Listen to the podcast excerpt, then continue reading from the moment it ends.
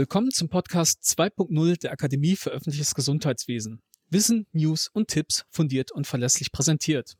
Heute möchten wir, das sind Detlef Swarzinski, Emanuel Wiggerich und Philipp Schunke an der Technik, über einen stillen Helfer im Alltag sprechen. Viele, wenn nicht sogar alle unserer Hörerinnen kennen und nutzen ihn sicherlich. Ich spreche von der Corona-Warn-App. Zu diesem Thema haben wir uns heute Herr Wilfried Bauer von T-Systems eingeladen. Er ist dort Vice President Digital Solutions und leitet den Public and Health Bereich und kümmert sich damit auch um die Corona-Warn-App. Herr Bauer, herzlich willkommen.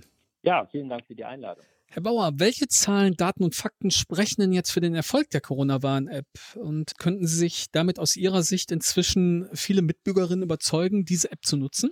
Ja, das hoffe ich äh, immer sehr. Also erstmal vielen Dank für die Einladung heute hier in den Call hinein. Und äh, ja, freue mich da halt auch mit Ihnen so in den Austausch zu gehen und jetzt auch äh, mal unmittelbar aus der aus der Perspektive so der, der beiden realisierenden Unternehmen, für die wir ja die, für die Corona-Warn-App, für die Entwicklung stehen. Also ich meine damit die Deutsche Telekom, also auch die T-Systems, quasi mal so ein bisschen aus dem Maschinenraum heraus zu berichten und vielleicht auch mit der einen oder anderen Zahl dann halt auch ja, so ein bisschen den auch aus unserer Sicht doch äh, durchaus stattfindenden Erfolg der Corona-Warn-App dann auch zu belegen. Ne? Also ich mache das immer, wird die Frage ja öfters gestellt, auch in den letzten Tagen oder eigentlich auch über die letzten Monate hinweg. Wir sind ja seit Sommer letzten Jahres sind wir gestartet, live mit der App. Alle, glaube ich, mit verfolgt. Ich hatte, glaube ich, auch in meiner Historie jetzt noch kein Projekt, was doch so regelmäßig und so sehr intensiv auch durch die Öffentlichkeit begleitet wurde und auch die Berichterstattung in der Öffentlichkeit. Aber wie es möglicherweise jetzt auch schon bekannt ist, also die Corona-Warn-App wurde mittlerweile über 27,6 Millionen Mal in Deutschland halt runtergeladen. Gerade mal in den letzten 14 Tagen haben sich 300.000 Nutzer quasi die Corona-Warn-App halt neu installiert. Es gab mittlerweile so über den dicken Daumen rund eine halbe Million Nutzer der Corona-Warn-App, die quasi ihre, ihre positive Infektion mit der Community geteilt haben, also quasi ihre Begegnungsschlüssel geteilt haben, wie wir sagen.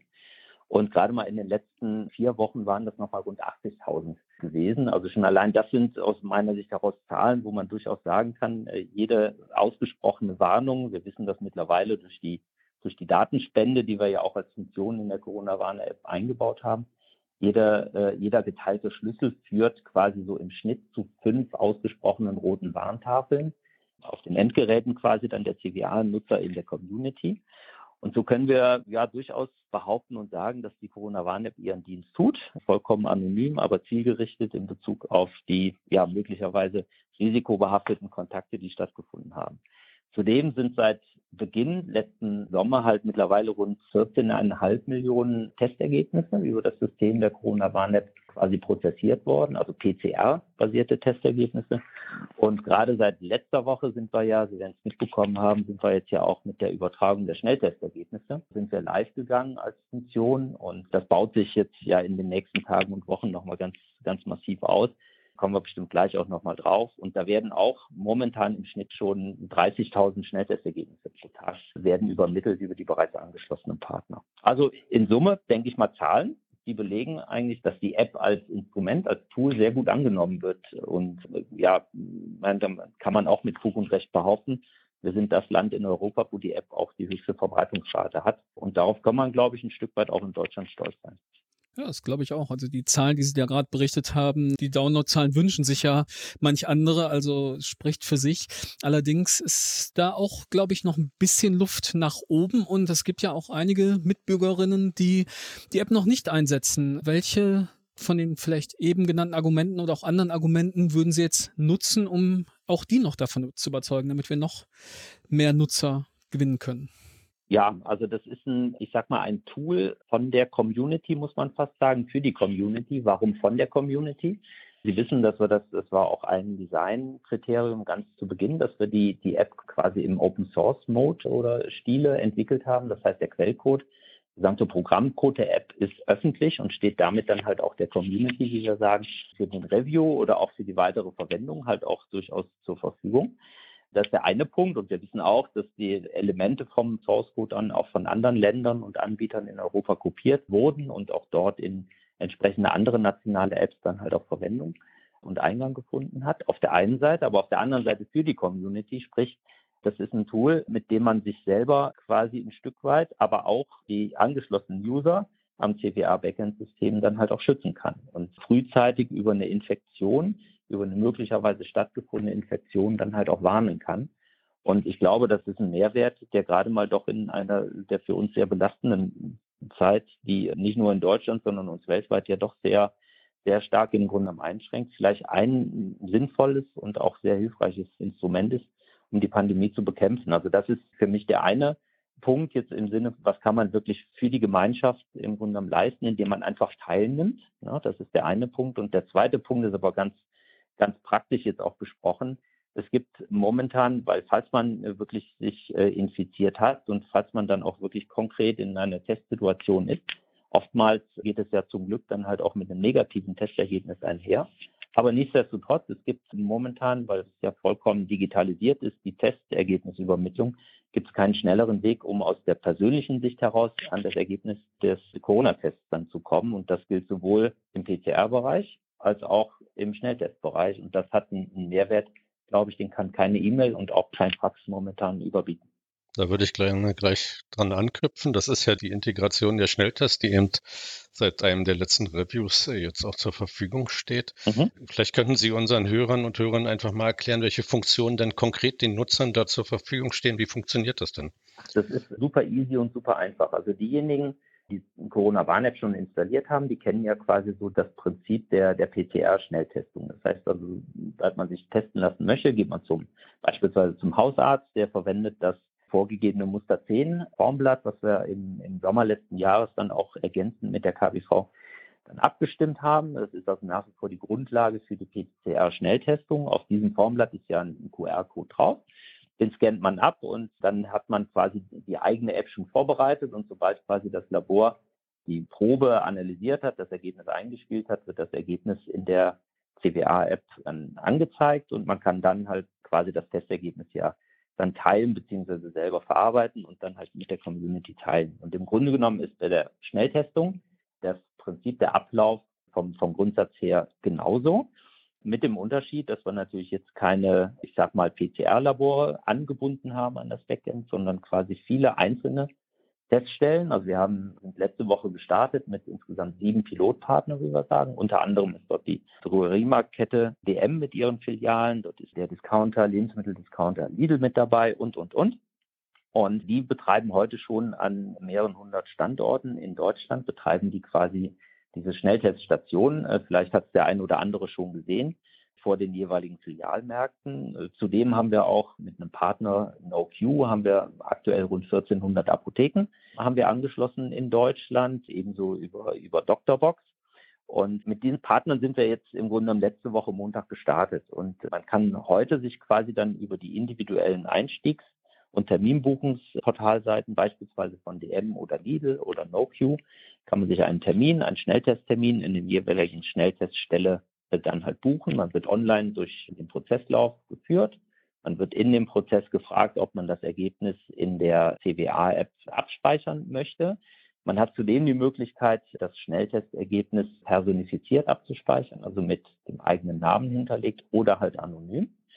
Und wenn man die Auswahl entsprechend getroffen hat, dann ist das ähnlich wie bei der PCR-Testung. Man hat das eigene Gerät dann vorbereitet für den Empfang des Schnelltestergebnisses und sobald der Test äh, und das Ergebnis dann vorliegt, und das geht natürlich schneller als im PCR-Bereich, ich sag mal plus minus 20, 25 Minuten, dann hat man das Schnelltestergebnis in der App, es wird signalisiert und äh, kann dann äh, quasi das als Nachweis, kann man das dann halt auch für sich für weitere Zwecke dann halt auch verwenden. Noch eine kurze Nachfrage dazu. Ziel ist es also, möglichst viele Anbieter, am besten natürlich alle im Prinzip dort anzubinden, um dann wirklich eine weitreichende Funktionalität über ganz Deutschland zu haben, ja? Absolut, absolut. Das ist im, im Ziel. Also wie gesagt, wir sind mit sieben Partnern gestartet. Wir haben jetzt, seitdem wir das kommuniziert haben, vor circa vier Wochen, dass wir das planen, oder vielmehr, dass der Bund das plant, das halt einzuführen. Wir sind ja aus Sicht des Systems SAP, sind wir ja dort die Realisierer dessen. Aber seitdem haben wir Anfragen jetzt aktuell auf dem Tisch von über 450 Partnern, die sich anschließen lassen möchten an das Corona-Warn-App-System.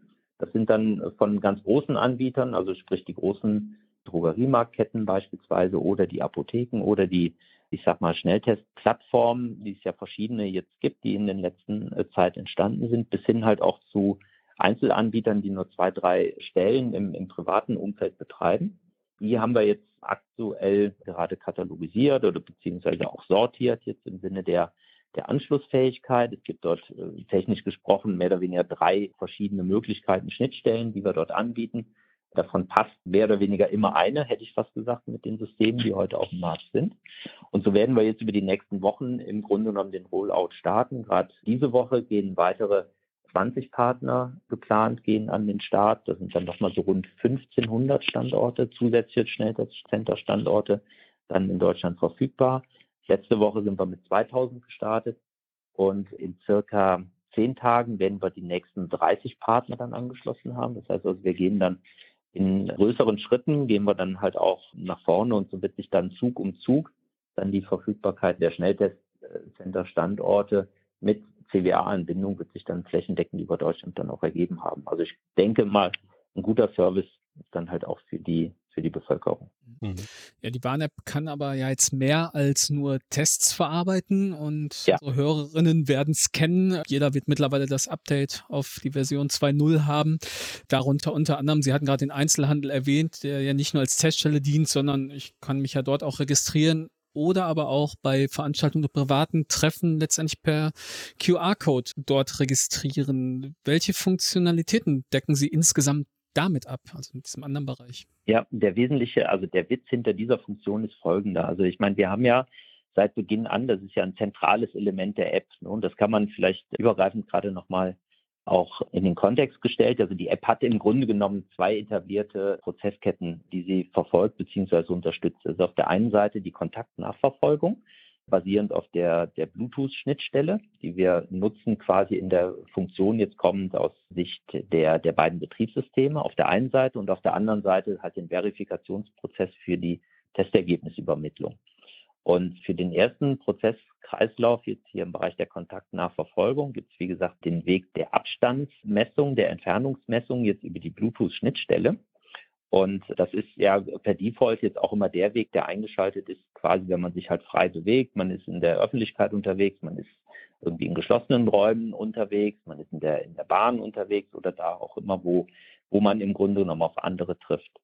Jetzt gibt es aber den, den besonderen Fall und darüber wurde ja auch hinreichend dann auch zum Teil dann auch in der Öffentlichkeit ja diskutiert, im Sinne der Eventregistrierung, der Clustererkennung die ja insbesondere dann halt auch von Zusammenkünften ausgeht, die in geschlossenen Räumen stattfinden, also wo man quasi über längeren Zeitraum durchaus in größeren Räumen, jetzt gar nicht mal den kleinen äh, Zweiplatzbüro halt nimmt, sondern durchaus auch größere Besprechungsräume oder größere Situationen in Veranstaltungslokationen, die aber im Grunde genommen in einem geschlossenen Umfeld stattfinden, wo halt der Luftaustausch nicht so intensiv stattfindet und wo sich dann, und das ist die negative Konsequenz davon, die Aerosole doch über längeren Zeitraum dann durchaus breitflächig in einem Raum verteilen, wo man durchaus sich auch selber jetzt äh, der Gefahr aussetzen kann, auch wenn man nicht unmittelbar, ich sag mal so in einem anderthalb, zwei Meter Abstand zu einem möglicherweise Infizierten sich aufgehalten hat, sondern durchaus weiter weg, aber in einem längeren Zeitraum, über einen längeren Zeitraum in dem, in dem gleichen Raum gewesen ist, dass man sich dann sehr wohl halt anstecken kann.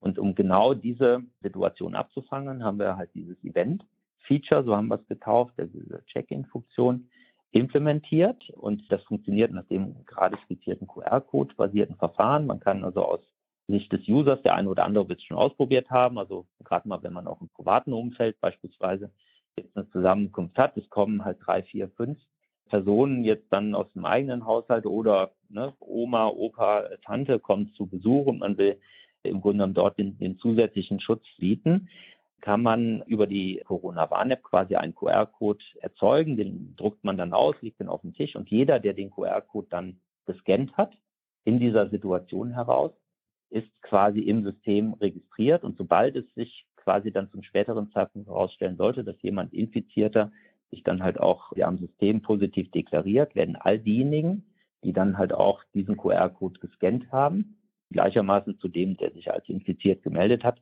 werden dann quasi automatisch dann auch informiert. Das heißt also, in dieser Situation übersteuert quasi der gescannte QR-Code, das Check-in, quasi dann halt auch die, die individuelle Abstandsmessung und führt dann trotzdem dann halt zu einer Warnung und das ist einfach ein zusätzlicher Schutz, der stattfindet.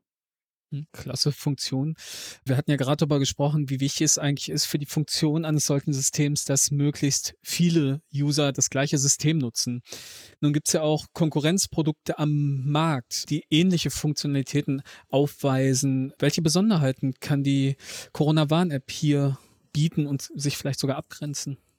Ja, ganz breitflächig wurde das halt auch diskutiert und da gibt es auch ganz verschiedene Systeme die, glaube ich, alle, wenn man sie nebeneinander legt, jetzt gar nicht mal identisch sind, aber vielleicht in der Darstellung irgendwie so in einem ähnlichen Bereich so der, der Kontaktnachverfolgung positioniert werden. Ich glaube, was die Corona-Warn-App momentan auszeichnet, ist A schon die Stand heute doch recht hohe Verbreitung, auch in Deutschland. Wie vorhin eingangs gesagt, anhand der, der doch halt hohen Downloadzahl, die wir da bislang erreicht haben. Und letztendlich davon kann man auch ausgehen, dass die Zahl der aktiven User halt auch, äh, auch relativ hoch ist. Das ist so der, der eine Punkt. Das heißt, die Verbreitung ist gegeben. Und auf der anderen Seite spricht natürlich für die Corona-Warn-App, dass wir wirklich eine, eine echte Kontaktnachverfolgung auf anonymen Wege eigentlich implementiert haben. Also ganz viele Systeme, die bislang auf dem Markt sind, haben ja an einer bestimmten Stelle dann halt im Grunde genommen den, den Export dann halt auch hin der, der Kontaktlisten hin zu dem Gesundheitsamt im Grunde genommen als Basis. Und das hat ja auch ganz zu Beginn eigentlich auch so designt, hat die Corona-Warn-App ja nicht. Das heißt also, wir sind ja auf einem, auf einem komplett äh, pseudonymisierten Weg der Kontaktnachverfolgung unterwegs. Allerdings, und das muss man sagen, durch die hohe Verbreitung der App, mittlerweile auf einer sehr feingranularen Ebene unterwegs. Das heißt also, die Wahrscheinlichkeit, dass man wirklich auch auf weitere App-User trifft, die ist in Deutschland doch sehr hoch.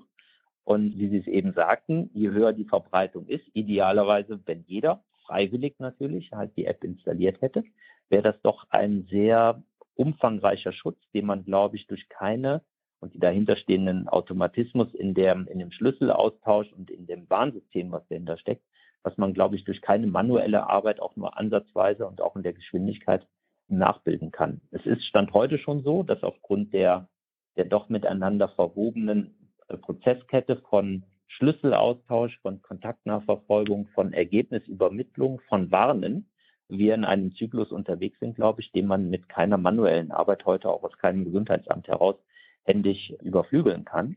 Und von daher glauben wir, ist das eine sinnvolle, eine wirklich sinnvolle Ergänzung dann halt auch gerade mal aufgrund der Breite und des Verbreitungsgrades zu der notwendigerweise und auch wirklich sehr wichtigen manuellen Arbeit der Kontaktnachverfolgung, die natürlich durch die Gesundheitsämter erfolgen muss. Aber wir sind auch der Meinung, dass es halt zielgerichtet erfolgen sollte und was ja auch heute basierend auf der automatisch stattfindenden Informationen durch die positiven Testergebnisse durch die Labore erfolgt, sodass man, glaube ich, das durchaus, wenn man es vielleicht in der Ergänzung betrachtet, dann als äh, zwei parallele Systeme nehmen kann, die sich aber doch dann gegenseitig doch sehr gut befruchten. Und dann kommt jetzt noch der elektronische Impfnachweis. Sie arbeiten dabei äh, mit äh, IBM als federführenden Projektpartner des äh, Gesundheitsministeriums zusammen.